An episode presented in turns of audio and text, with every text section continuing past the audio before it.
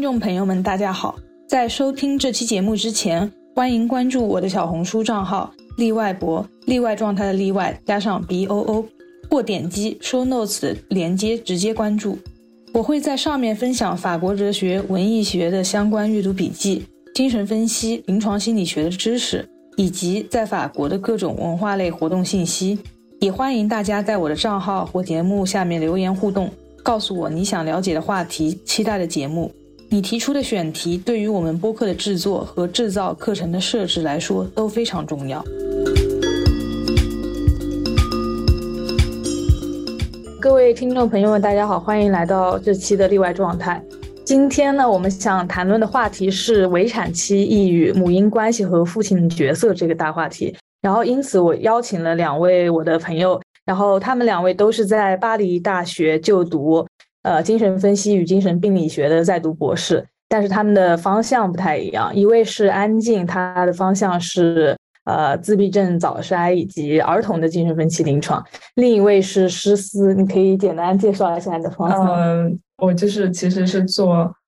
是简单说一下，就是做精神分析和哲学。关于身体问题上的一个比较研究吧，就这样。嗯，对。然后呃，安静，你还要什么？就补充一下你的研究方向和领域吗？哦，没有什么要补充的。我觉得你的介绍非常的客观。好的。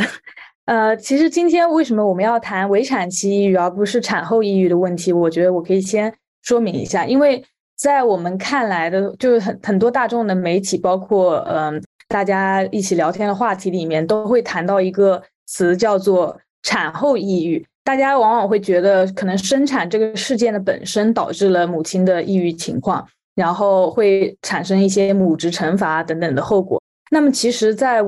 作为一个临床工作者吧，我们需要和这些大众媒体的语言去区分开来，讨论一下这个，就专业的去讨论一下这个问题的成因以及它背后的这个复杂的机制。所以我们就我就想到了一个时间更加宽泛的词，叫做围产期抑郁，就是说指他前后可能的一就是时间上来，他本身个人史上发生的一些东西，以及他的呃爱恋的关系啊，和父母的关系啊，以及他生产完之后母婴的关系，以及和她丈夫的关系等等，导致了一个比较复杂的成因，然后来去看待这个抑郁的问题。不知道两位有什么看法？对于我们这个叫围产期抑郁这个话题的选择有什么看法？哎，我觉得小柏刚刚提出这个，就是我们把这个这个抑郁、这个产产后抑郁这个被制造出来的概念扩大化，然后去更多的去去考虑母亲存在和女性存在的一个之间的关系，以及这位母亲作为女性，她本身遭遇到了一些。什么样的情况？然后为什么在现代社会中，这个女性我们感觉好像抑郁的情况更多一些？我觉得这些都是需要去考虑进去的。然后，可能我们需要先讨论一下，为什么在现代社会，女性好像抑郁的情况更多一些？哈，从可能从数据上来讲，也是更多一些。首先，我们这个 资本主义社会的一个时代的标志，就好像是这个抑郁的症状这个东西，好像被提到了一个非常。呃，显著的、明显的位置，可能是因为它是，它是一种昂贵的症状，嗯，因为它是会阻碍效率的，嗯，由于它会带来效率的流失，所以它这个它的重要性啊被提升上来了。然后我们确实，我们的时代确实改变了，比如说科学话语和自由资本主义的全球化，以及生活方式中的一些标准化和超我的一个匿名化，以及一些以及一些世界性的灾难，可能都导导致了我们就是对。未来的期待，未来的期望，好像都和以前的状态不一样了。所以，呃，这是一个，嗯，不管男女都是一个普遍性的一个状态。但是，我们想说的是，为什么女性她在成为母亲之前，也更有可能去进入到抑郁的状态？嗯，其实可能需要去讲一下这个性化公式的问题哈。嗯，就是。其实女性她在一个她在一个阳具秩序中，她是有两个指向的，对吧？嗯，首先她是她也会像男性一样，她去进入到一个去拥有阳具的一个一个状态中，因为现在社会我们也非常鼓励女性去进入到工作领域去啊，去获得和男性一样的呃事业上的成就、金钱、地位等等，所以这个也是被鼓励的，而且被逐渐更多的被鼓励的一个东西。但是一个问题是，因为我们现在男男女平等的事业 并没有推进的很好，所以女性在进入到工作领域中之后，她受到阻碍是更多的，所以她在欲望上的一些 on bus 一些 difficult 一些困难是遭遇的是比男性更多的，所以她在拥有阳具的这一个指向上，她也是是困难更多的。然后她在一个两性关系中，性关系中，她是我们从一个传统的传统的顺性别异性恋的一个。一个语境下去讲的话，他是要去成为那个被欲望的那个，去成为法律斯，成为阳具的那个角色。然后他在这个角色上面的话，他其实是我是需要和一个他者捆绑起来的，因为我是被一个男性被你的伴侣所欲望的。他是要成为法律斯，他是要使自己更有诱惑性、更有更有欲望的可能性。所以很多时候我们会用一个词，当然我们现在很排斥这个词，就是雌竞。嗯。对吧？就是其实，因为他是处在一个需要被爱的位置，所以说需要被欲望的位置，他是一个更可能被被贬义的一个位置。嗯，然后他可更可能遭遇到一个自尊心的，或者是一个自尊心上的一个贬义、一个贬低，因为你是需要一个你的伴侣的评价去维维持你在这个位置上的一个地位的。所以我想，可能因为这方这两方面其实都是比较治愈的。所以可能女性的抑郁的概率高一些，还有一个是，其实她在阳具秩序外的那个享乐，其实可能小白之前应该也和大大家都克服过，因为这个东西，这个享乐是非认同性的、非认同化的，所以它也很有可能会带来她的一些自女性的自我贬义，对吧？嗯，所以我觉得这这三方面都是可能导致女性她在成为母亲之前就容易进。进入抑郁状态的一一些因素吧。嗯，对，我觉得总结一下诗思的发言，其实他提到了一个就是大写的女性并不存在的这个分身的问题。需要强调的一点是，其实这边的女性和女性享乐，并不指的是生理性别为女的人，而是指不同的享乐模式。那么生理性别为男性的人，其实也可以占据女性享乐的位置。每个人在性化图示中可以选择，就占据左边的男性享乐，也就是所谓的可以被符号化的享乐，或者选择占据两边，也就是拥有第二种额外的，它只能被半说半理解的享乐，也就是说，它无法有时候无法被这个符号秩序所归纳。那么这些其实都是主体的选择，跟生理性别无关。他在。去追求自己的欲望的同时，他一方面其实他是很了解，就是在这个男权社会的，就是怎么去取得自己的价值，然后成为一个所谓的社会人角色。他要去舍弃到自己的一部分女性性，并且要去也也要和男性去竞争，获得一些资源，包括社会地位，包括在公司里地位的这种攀升。但是另一方面来讲，就是他。女性性的一部分，她又要去把自己就是所谓的打扮成一个菲勒斯来去招引别人，作为一种一种欲望的舞会的一种信号吧，给别人去散发。但是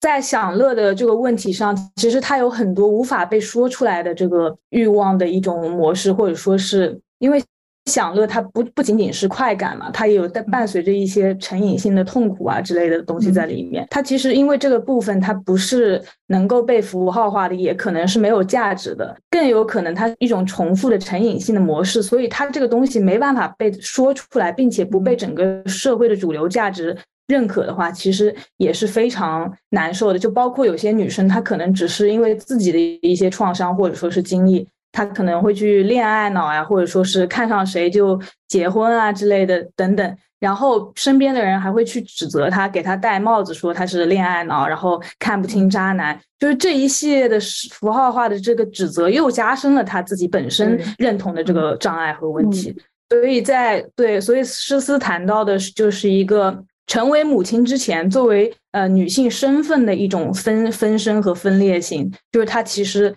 很难去找到自己应该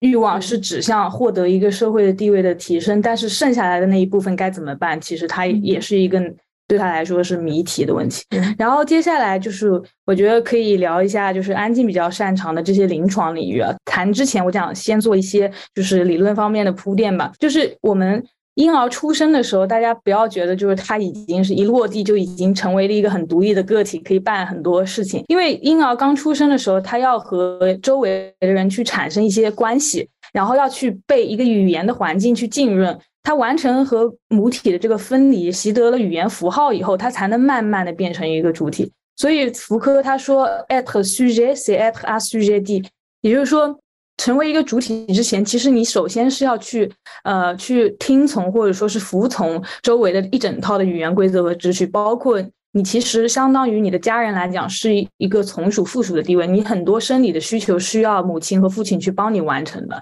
所以你不是一个一出生下来就独立的万能的一个个体。比如说在国际领养的家庭案例里面，他可能就。很明显了，就是这个婴婴儿一出生的时候，他没有获得周围足够的那个母爱和关注，还有需求，他可能会因为过度的焦虑，发展出来一些学习困难啊、注意力缺陷等等的问题，还有身体上的机能的问题。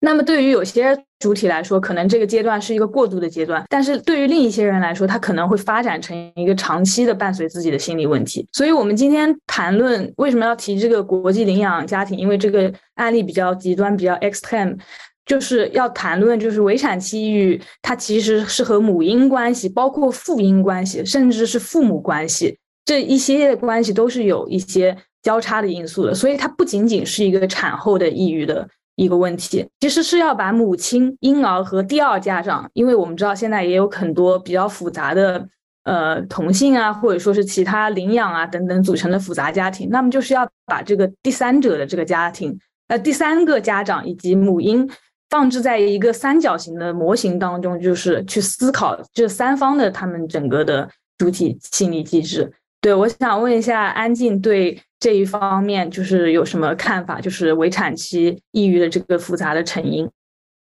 如果说成因的话，我觉得，呃，刚才呃诗思谈到的这个，就是早期的这些女性所面临的社会问题也好，自己的一些个人嗯发展史的一些问题也好，都是一个比较重要的因素。那么，呃，我想要谈的，其实就是在女性成为母亲之后。也就是说，其实我如果说我们从一个正面的一个方向去理解现在大众媒体关注到的这一点的话，其实也是一个比较好的一个开始吧。我觉得对于对于女性来说，可能之前我们对女性的关注是比较少的，也许大家会认为，呃，只是去关注呃产后抑郁本身是非常局限的，但是它也是一个比较好的切入点。让更多的人能够关注到女性。当然了，切入点之后进入之后，我们会发现这不仅仅是一个产后抑郁的问题。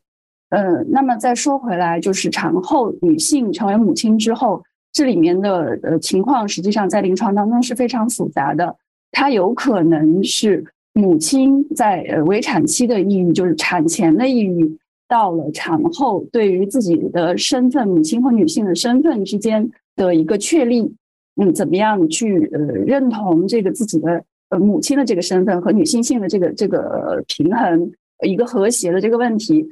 但这个时候，如果说他在这个地方嗯出现一些问题的话，就会影响到可能是呃就是说在孩子在婴儿的这个位置本身，婴儿如果没有其他的基因性的问题，没有一些生理性的问题的话，也有可能导致婴儿的一些问题，比如说。比较极端的一些例子的话，就是史毕茨和内斯毕茨他曾经做的一个实验，就是在二战之后，呃，有很多婴儿，就是如果说我们去除掉一个感情上的照顾的话，他们也会进入到一个孤独症的状态，就是说会有一些嗯刻板动作呀，会进入到一个婴儿抑郁的一个状态，甚至于可能会有一些婴儿的厌食症这样子一些情况出现。同时呢，当出现这种情况的时候，这些问题又会再返回来去影响母亲的功能，所以就会让女性对于自己是不是一个好母亲，这个功能能不能做到一个好母亲的这个功能产生一个怀疑。同样的话，就是会对她的这个抑郁的这个状态起到一个 更加加剧的这样子一个作用。那反过来说，在临床当中，我们也会遇到一些情况是。孩子本身就是婴儿本身，他有可能嗯会带有一些基因的问题，比如说像那个 X 染色体的脆性染色体，的问题等等一些其他的就是我们现在临床当中啊，就是研究当中会提到的很多很多的这样子一些基因的因素，那么也会在孩子身上体现出来。这些孩子他会比较难难以嗯养育，难以抚养。那么这样子的时候，这样面对这样一个孩子，如果他的养育是比较困难的，那么母亲在养育这个孩子的过程当中，他同样会进入到就是刚才我们说的这样子一个循环当中去，就是他觉得他很难去养育这样一个孩子，那么他就会同样在自我嗯去思索做反省，说我到底是不是一个好母亲？那么又这样子，就从这个角度，他又进入到了这样子一个循环当中。那也就是说，孩子他的一个本身的一个状态，导致了母亲的抑郁。然后，当母亲在不断的去自我嗯反省母亲功能的这个时候呢，其实对于他的精神状态也是一个损伤。那么这样子又进入到了我们刚才所说的这样一个母婴关系的一个循环当中。当然了，就像小柏刚刚提到的，父亲的功能在这个里面，实际上他也是有着非常重要的一个角色。父亲他如果在这个时候能给到母亲一定的支持，那是有可能去把这个循环打破的。但是我们知道，就是这一点的话，我相信两位应该也有很多的关注到啊，就是我们现在父亲的功能这一块儿也是一个很大的问题。希望小柏能讲一下这一块儿。先把这个父亲的功能放下讲一下，就就是我想对安静说的这个。进行一些补充啊，就是比较实际的一个补充。就比如说，反正我们诊室有接待过一个小孩嘛，然后他是就是从出生到现在一直就是不断的生病，就包括一会儿是发烧啊，一会儿是皮肤病啊，一会儿是便秘啊，就是各种能生的那种不是特别大的那种小毛小病，他就一直持续的在生病。然后这个时候其实。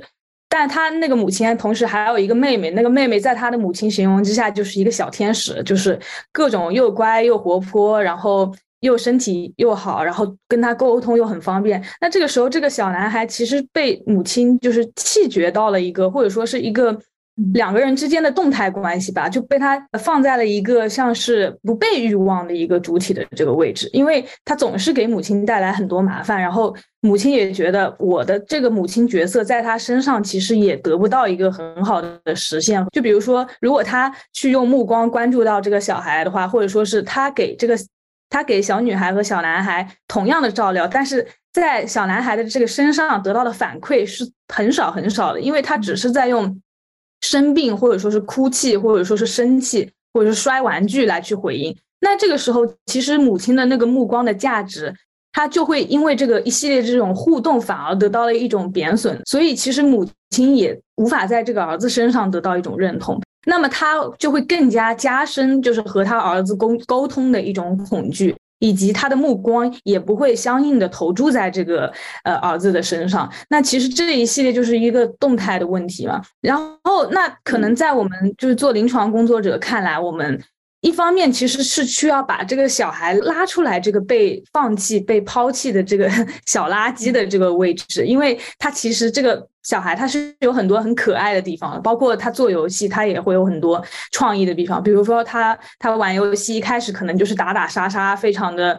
a g r e s s i v day 的那种，但是他后来又会跟小动物一起就是玩啊之类的，又会有可爱的一面。那我们有的时候就会去强调，其实这个小孩并不是完完全全的老是生病给你带来麻烦的，也会去夸奖他的一些进步啊，一些可爱的地方，让母亲觉得可能对他的这个目光的投注，有时候可能还是会有价值的，并不是完完全全的，呃，对他来讲完全没有用啊，以及也会通过我们作为临床工作者这个第三方的目光，去重新给予母亲看他的目光的价值，也就是说让母亲。体会到他看小孩的目光也是有价值、有回报的，就小孩也会在他的目光之下变得呃闪亮，或者是闪耀，也会变聪明啊、有进步等等。所以其实这边就提到了一个第三方的功能嘛，就这是个第三方的功能，其实是一个很符号化的功能，因为我们做临床的不是说带小孩保姆一样要把这个小孩抱在怀里面哄这样子，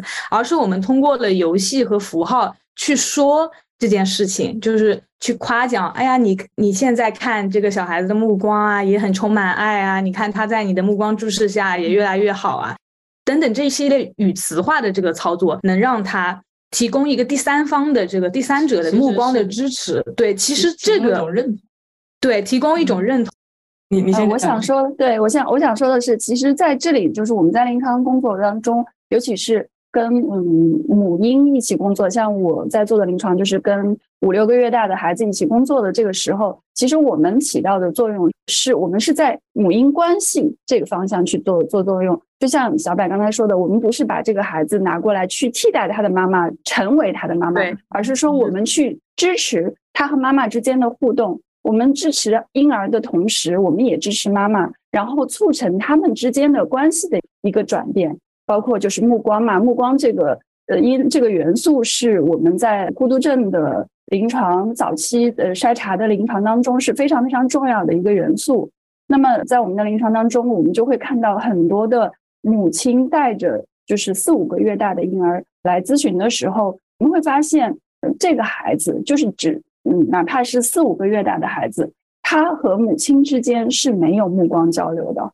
那么不管是像我们，我刚我刚才说的是哪一个方面的因素导致的？那么其实这就展现了说，嗯，婴儿和母亲之间关系的这个损伤。所以我们在这个时候，就我记得是有一幅达芬奇的那个画，就是啊，圣安娜在在后面，然后拖着圣母玛利亚和耶稣，就是婴儿，就是那个宝宝耶稣，他们一起在互动的时候，其实我们作为治疗师也好，作为精神分析家也好，我们的工作实际上就是圣安娜的这个工作。我们是在圣母玛利亚的背后给到她一个支撑，然后让她能够更好的和孩子去做互动，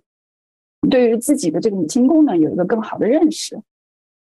我刚刚是想说，其实刚小柏说，其实呃，作为一个第三方给予的那个支持，并不是说我真的是在 Swan 方面，真的是在我是去帮你照料，然后做一个保育员那样的工。工作，我们是通过语言上的一些象征上的象征系统方面的一些给予他一些认同性的支持，因为其实面对这样的小孩子，呃，不管是说他到底是刚刚小柏那样说的那样，他到底是呃比较多病多灾的 孩子，还是说一个普通的一个正常的健康的孩子，他一出生其实对母亲来说都是一个会引起恐惧的一个课题，因为他是他一出生他是一个活生生的没有被压抑的。一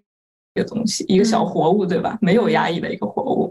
所以说我们生活的一些秩序，我们就是在象征秩序中的人，对于这面对这种没有压抑的东西，其实我们就像面对一个实在一样。嗯，对，这这是会引起恐惧的，引起焦虑的。然后，其实我们给予他第三方给予他的一个支持，就是其实是符号性认同的支持，就是说我们用一些符号性的东西去支撑他面对这样一个实在。嗯，我是觉得是有这样一个维度在里面。是的，因为婴婴儿出生的时候，对他并不了解我们所谓的成人社会的规则，他不会说该吃饭吃饭，该睡觉睡觉。所以其实我们面对，就是有些母亲去面对这个婴儿的时候，也在面对他曾经的一些实在的创伤，这个东西可能会激发那些不可名状的东西给他带来的这种恐惧，是会有产期精神病的吧？我之前有看到这个概念，就是产期病，嗯，就是其实是的，是的，他面对这样一个完全没有被压抑的活物的时候，他其实会激起母亲身上本来的，比如说他本来就是精神病易感性的，然后他会那些实在性的东西会激起他那个妄想，会呃触发出来，所以这是我之前在哪里看到过的一个概念，反正。我们在呃临床当中，就是我们在在和母婴工作的时候，其实也会经常有一些母亲，就是在这个当中，在 seance 当中，她就会自然而然的会带出来自己非常多的就是有关个人历史的东西。那一定就是说，在她面对这个孩子的时候，有一些特别原始的、特别原初的一些焦虑，就是 primordial 的东西被激活了嘛。那在这个时候，可能在我们治疗当中，它就会像那个 association leap，就是自由联想这样子就被带出来了。其实是很多的，而非常神奇的是，当我们再去跟他做这个工作的时候，哪怕是三四个月大的婴儿，他都是会非常恰当的做出一些回应的，他是有反应的。我想那个说一下刚才呃诗思说到的这个这个符号化的支持哈。就是我们在我们在临床当中，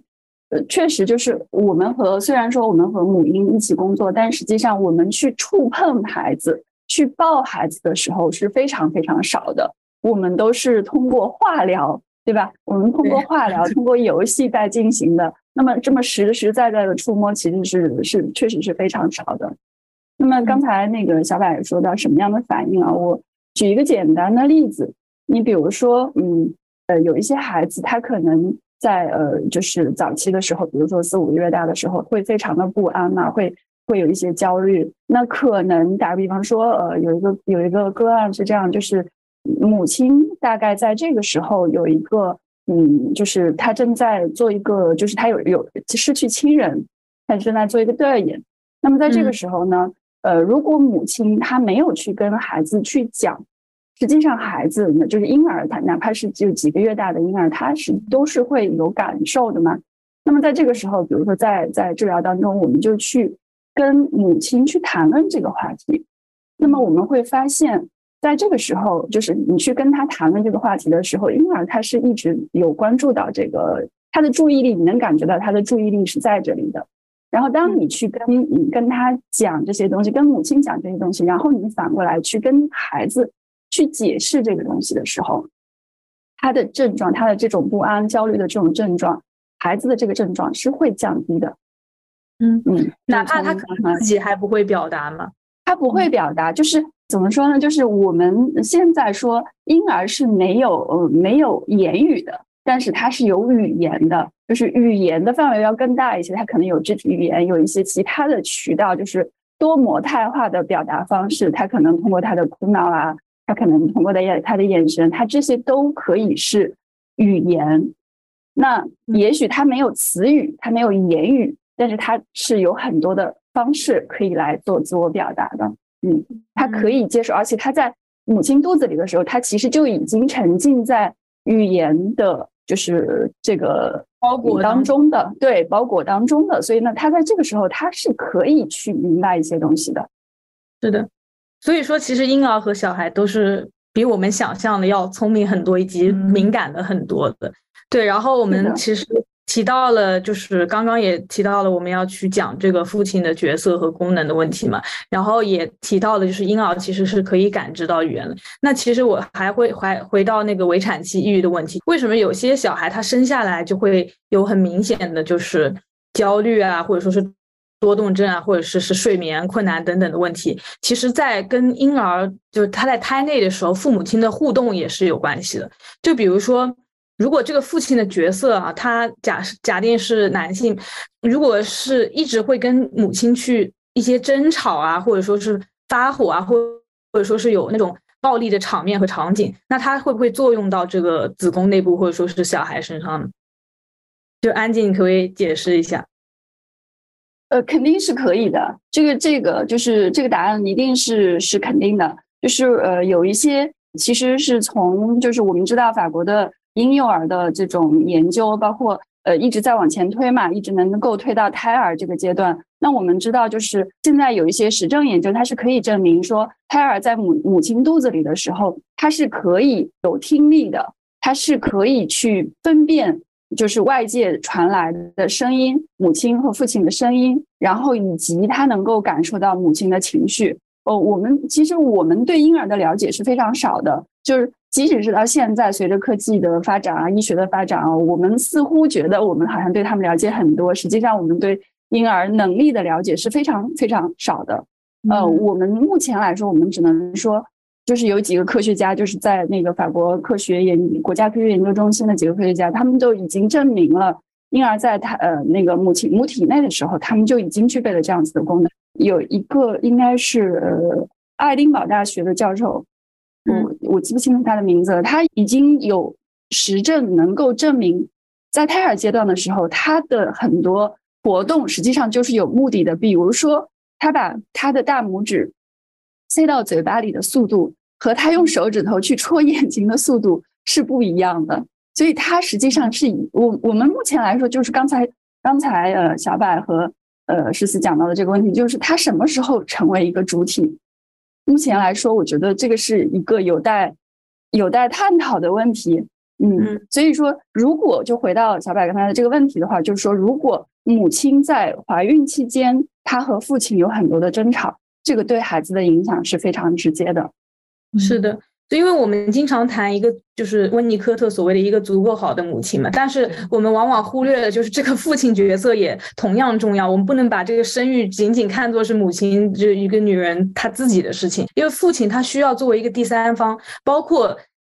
这个这边这个父亲，我觉得这边就要引申一下，就不仅仅是指父亲这个活生生的提供这个生育的这个人，而是整个家庭，包括父亲这边的亲戚、母亲这边的亲戚，什么舅舅也好等等，整个家庭能不能去给母亲生育时候提供一些，不仅是情绪，以及。这周围身边的所有人能不能给母亲提供到一个情绪的支持，以及他那个物理方面的这个照料？对，应该就是提供父亲功能的这样子一个人，呃，也可以是母亲本人，也可以是其他，就是能够承担起这个功能的人，可以这样说。是的，是因为我们现在其实一些后弗洛伊德派的。比如说克莱因啊、温尼科特啊、巴林特啊，他们会非常强调母亲的角色哈，嗯，就是母亲在作为一个客体，作为最初的爱的提供者啊，作为就是最初的连接的、最初的 la b o l i s du g o 哈，最初的用身体上的一些反应去对孩子做出对孩子的享乐做出最初的规制的规训的一个一个机制。他母亲需要承担的东西太多了，我们太过强调这个母职工作这个重要性，然后导也可能导致就是当我在怀孕的时候或者怀孕之前，我就会对这些即将到来这些东西产产生一定的恐惧，对吧？产生一定的焦虑。嗯嗯，呃，其实从这个角度去讲的话，我我延伸一下那个诗思讲的这一段啊，我们其实去想象一下，作为一个女性。她在怀孕阶段，或者说她在嗯孩子出生以后的这个阶段，我们所有的关注都是在呃孩子的身上，在婴儿的身上。其实母亲本身她本人是没有得到足够的照料和关注的。比如说很简单的一些日很日常的一些话语，比如说呃会呃可能婆婆妈妈会跟会跟嗯这个呃产妇讲啊，你一定要去锻炼呀，这样对孩子好。似乎是在关注到这个女性，但实际上最终它指向的都是婴儿嘛，就是你要这样，你要那样啊，你在这个呃阶段你不能焦虑啊，你不能喝酒，你不能吃凉的，你不能怎么怎么样，就会给母亲压过来有很多很多的东西，甚至于就是说在产后的时候，可能我们会对母亲的呃就是这样子，我们认为就是可能其他人认为一个非常自然的一个角色的转换。其实，在在女性本身这里是一个，我觉得是一个关口性的东西，其实上是是是蛮难的。可能面对，就像嗯刚才我们提到的，面对这样子一个活物，一个非常让人令人焦虑的这样的一个活物，我们怎么样去成为一个好母亲？我们怎么样进入这样子一个角色？其实这个部分，我觉得我们的关注实际上是不够的。包括就是在母亲在这个时候，可能她会对这个孩子产生厌恶，她可能会对呃这个事情对于孩子有恨意，就是说这个孩子他呃改变了我的生活，他影响了我的作息，他呃让我的让我的可能乳房很痛，对吧？就是一些很实在的东西，但是他是没有办法去言表的，他是没有地方去安置这些话语的，所以我们就是目前对于女性的这些。加上去的这些要求，没有一个承接，没有一个对他的一个情绪的一个承接。我觉得这个可能和女性抑郁、产围产期抑郁也是有着非常重要的关联的一个部分吧。而且我觉得，其实母亲不仅仅是母亲，她。作为一个女人的话，她其实还有还有一个爱人的位置。那么，如果父亲不给，就他父亲的情绪非常的不稳定，甚至就是说，我们总是说女人生孩子情绪很不稳定，那实际上往往忽略了，就是如果父亲情绪不稳定，然后他是一个很暴力的人，他就是或者说是出轨啊等等这一方面没有在他生育的时候给他一个陪伴和支持，那也会首先就是无法给母亲提供一个作为爱人的满足，就是说。他的一个作为一个被欲望的客体或者说是主体的位置的话，他没有办法得到这方面的满足，同时他也有可能会把仇恨投射给其他的小孩啊，或者说是其他的人。所以父亲的缺席，其实这边父亲不指的是生理男性的缺席，就是说这个第二家长的这个缺席是挺会给就是产生一个母婴的两个人相相互之间的这个抑郁。对，就是说其实就是我们现在对母职功能的这个强调，其实可能会导向一个结果，就是有一些女人她会完全抛弃掉自己作为女人的一那一部分存在，她去成为一个。太母亲的太过母亲的母亲，然后其实这对孩子也是不好的，因为，嗯，因为我我们知道，其实这可能会导致这孩子会完全被这个母亲这个大他者的他的享乐欲望，他被他控制，被他完全浸没在里面，他可能会发展成精神病，对吧？所以说，其实对父亲的一个很重要的功能，就是他如何去维系母亲作为女人的那一部分存在，让他是。依旧维持那个被欲望的那个被爱的那一部分，就是非常重要，对孩子来说也是重要的。那他其实也后面之后会影响到孩子的性别认同啊这一方面的问题。嗯，其实这边我觉得诗词提到的是一个，就是作为第三方的父亲提到起到的一个呃律法，或者说是一个分离的一个功能吧。就是因为小孩和母亲一开始他其实是身体粘着的，就是无法。分开你我的这样子的一个身体状态，但是他可能到后来，他就要去学会放弃一些东西。就是说，你要成为主体之前，你要去放弃自己的一些享乐，否则的话，其实是挺恐怖的。因为你不放弃，我们临床讲直白一点，有些人他可能不愿意放弃自己的粪便，所以他会导致便秘啊等等的这些小孩的问题，然后他反过来加加重了母亲的这个焦虑和那个烦恼。所以父亲的一另一个。功能吧，就是他不一定要以一个实在来去操作他们这段关系，很可能是在母亲的话语中提到父亲，以及提到他跟父亲相爱的这个过程，会导致小孩知道有一定的边界感，然后完成一定的这个分离，就和身体的这个享乐的这个分离。嗯，符号性阉割。呃，说到这里，就是我会想到那个。之前就是我们有一个比喻哈，就是说呃呃，应该是从拉康那里来的，就是说父亲就像是撑开鳄鱼嘴巴的一根小木棍，就是那就是防止母亲这个像鳄鱼去吞噬，就是把这个孩子给吞噬掉。那么父亲他就是支撑这个嘴巴的这个小木棍，就是这样子的一个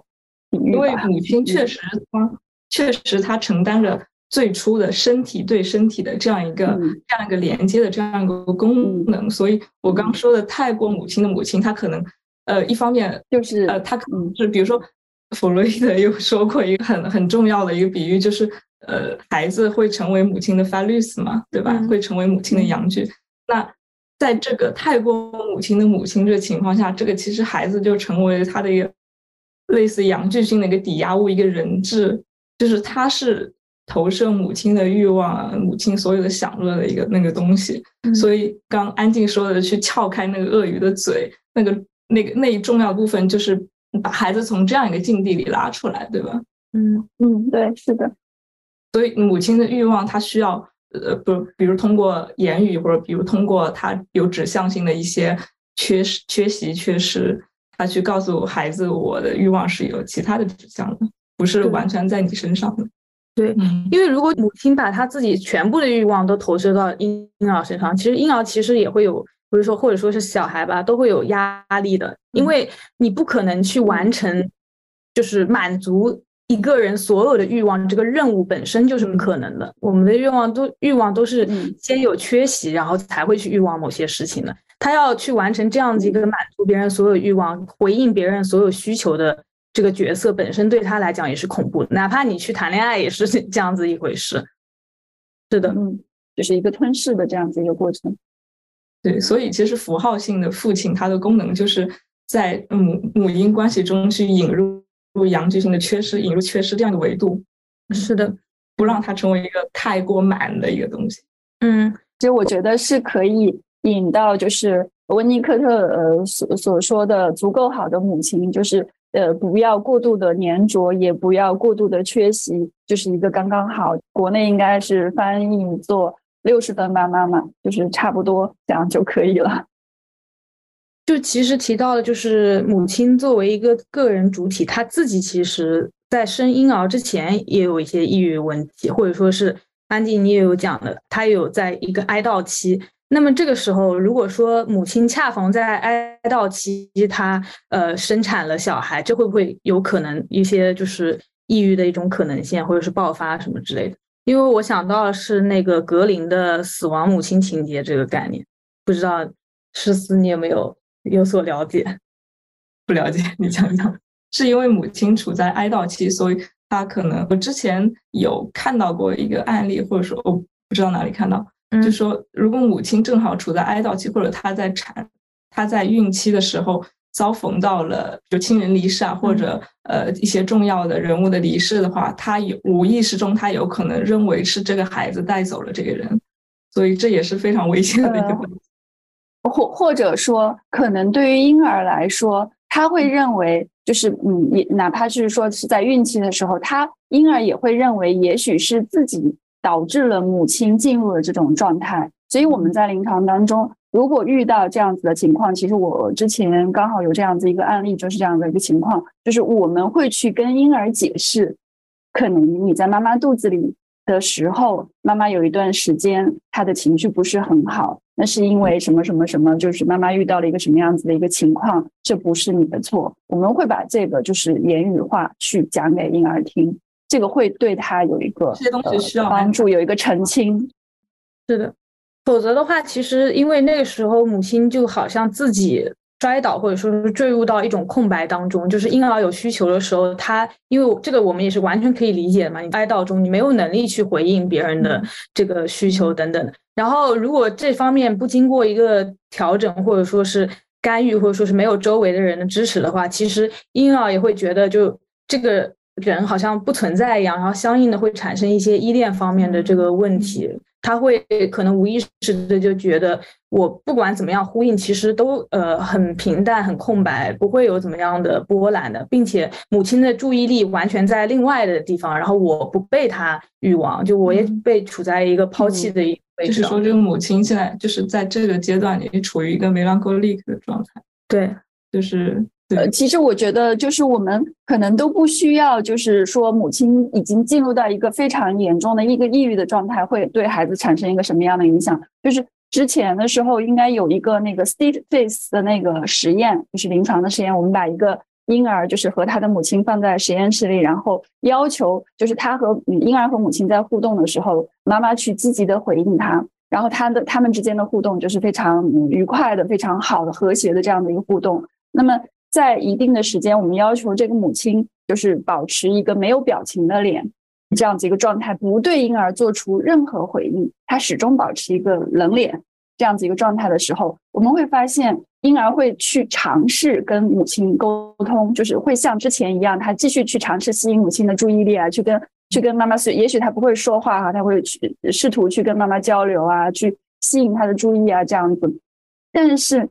因为他看到妈妈始终是这么一个嗯冷脸的时候，他会感觉到受挫，然后他会进入到一个焦虑的状态，甚至于他会开始哭闹，他的眼神开始游离，他不会再去看看着妈妈，就是仅仅是这样十几秒钟的一个实验，就会对孩子产生这样子的一个一个影响。那我我们可想而知，就是我们在一些临床的视频的当中，临临床素材的后期分析当中，我们就会看见。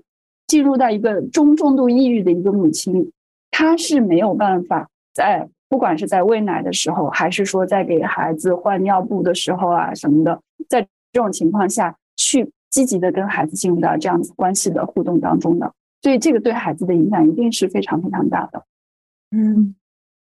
我觉得这个其实无法在就是家庭内部运作去改善这个，它其实是需要更多的人去支持或者说是改变这个行为。对，就像法国医院里的这个系统，它也会有 assistance social，就是就是社会方面的帮助的一些人，或者说特工队，还有 educatrice specialise，就是说进入到家庭去帮你一起教育小孩，就是特殊教育的那些工作者等等一系列的去做一个支撑这个第三方机构的这个功能。所以我觉得，其实大家就是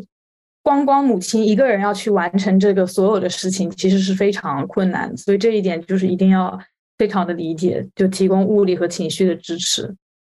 是的。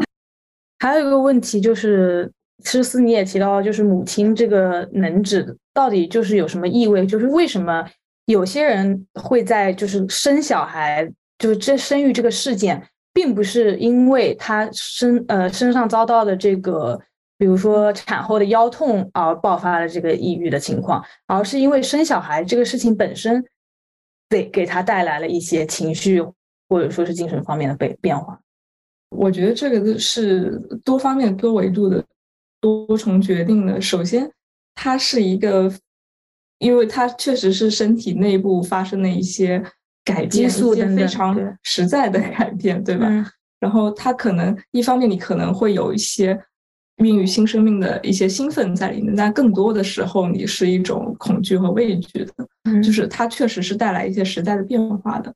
另一方面，其实还是身份上的问题吧，就是说怎么去调和母亲存在和女人存在这里面之间的平衡。嗯嗯，因为其实还是说到这一点，其实还是从进进入到母亲这个角色之后，她可能会对。作为女人这一块东西，她可能会觉得自然而然觉得那一块是坠落掉的，嗯呃，而且很有可能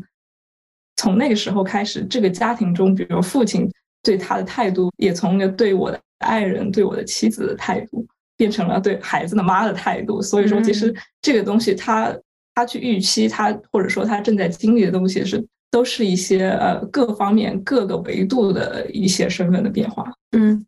那我其实想问一个比较，就是比较傻的问题啊，就既然女性做大写的女性这个能指并不存在，但是她成为母亲以后反而获得了这个母亲这个 nomination 这个命名，那相当于是把她就是她有一个呃能指去固定下来了，为什么反而用一个能指去固定下来了以后，她反而会产生这些情绪的问题？因为因为你固定下来之后，你并不能消除你作为。呃，就是被划杠的拉发们那一块的东西，它其实带来的可能不完全是一种稳定，而带来的是各种身份、各种位置的冲突。嗯嗯，我觉得可能是这个样子的。嗯，他会进入到一个更混乱的状态。我到底是以一个什么样的位置、什什么样的身份、什么样的状态去存在于世？嗯，我作为母亲，呃，作为一个在性关系中的一个被欲望的女人，还是作为一个？fair fair o m 啊，就是作为一个在这个秩序中，去像男人一样去获得一些争夺、争夺、争夺一些东西的那个、那个、那个身份，还是作为一个那个我具有自己 resource out 那那样一种享乐的，说他他有四重身份在里面，它带来其实更多是混杂、混乱，而不是说，当然有有可能它会带来某一时期的一些稳定、一些命令。但是它可能最后还是会带来一个摇摆和混乱。安静，你觉得这方面在就是临床的操作中有什么有什么难度，或者说是有没有一些办法可以去稍微解决，或者说是稳定这一个情况呢？在我在我们就是我所做的比较多的就是孤独症早期筛查的或者早期筛查和治疗的这个临床当中呢，母亲这个当然是非常重要的。但是实际上，它是就是是众多因素的一个部分吧。就我们可能更多的关注的，还是就是我之前说过的，就是母亲和婴儿之间的功能，就是怎么样去支持他，呃，让他找到自己一个合适的位置。同时，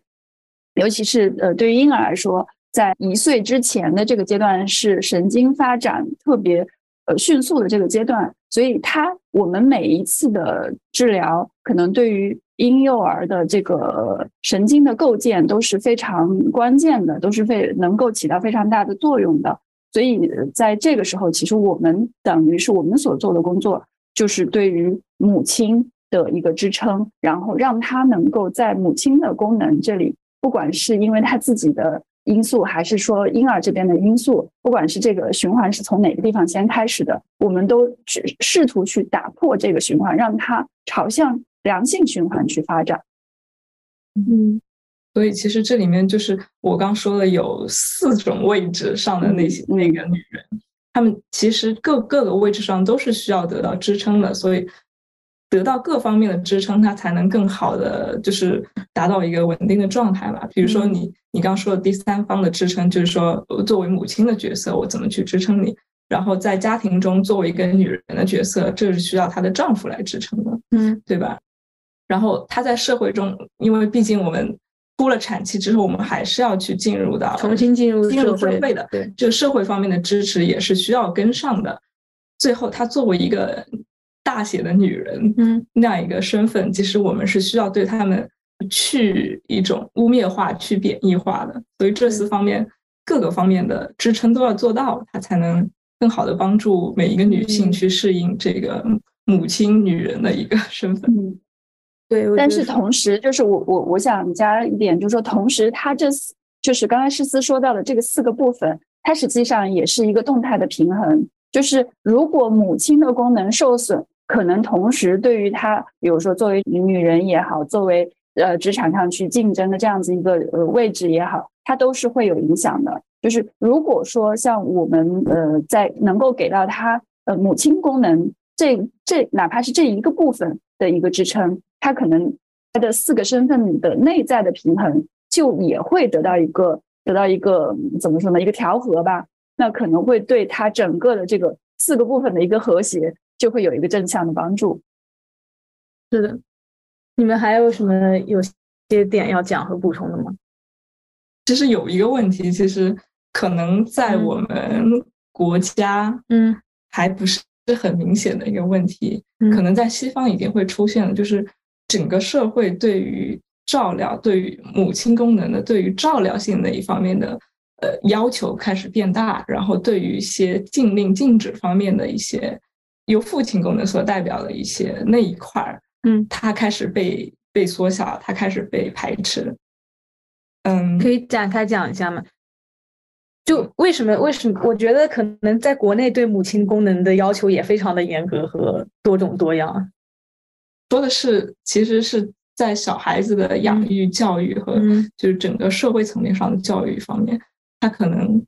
更少的去有禁止、去规训的部分。嗯，因为可能是因为我们现在也在经历一个解放，在经历一个自由化的一个过程，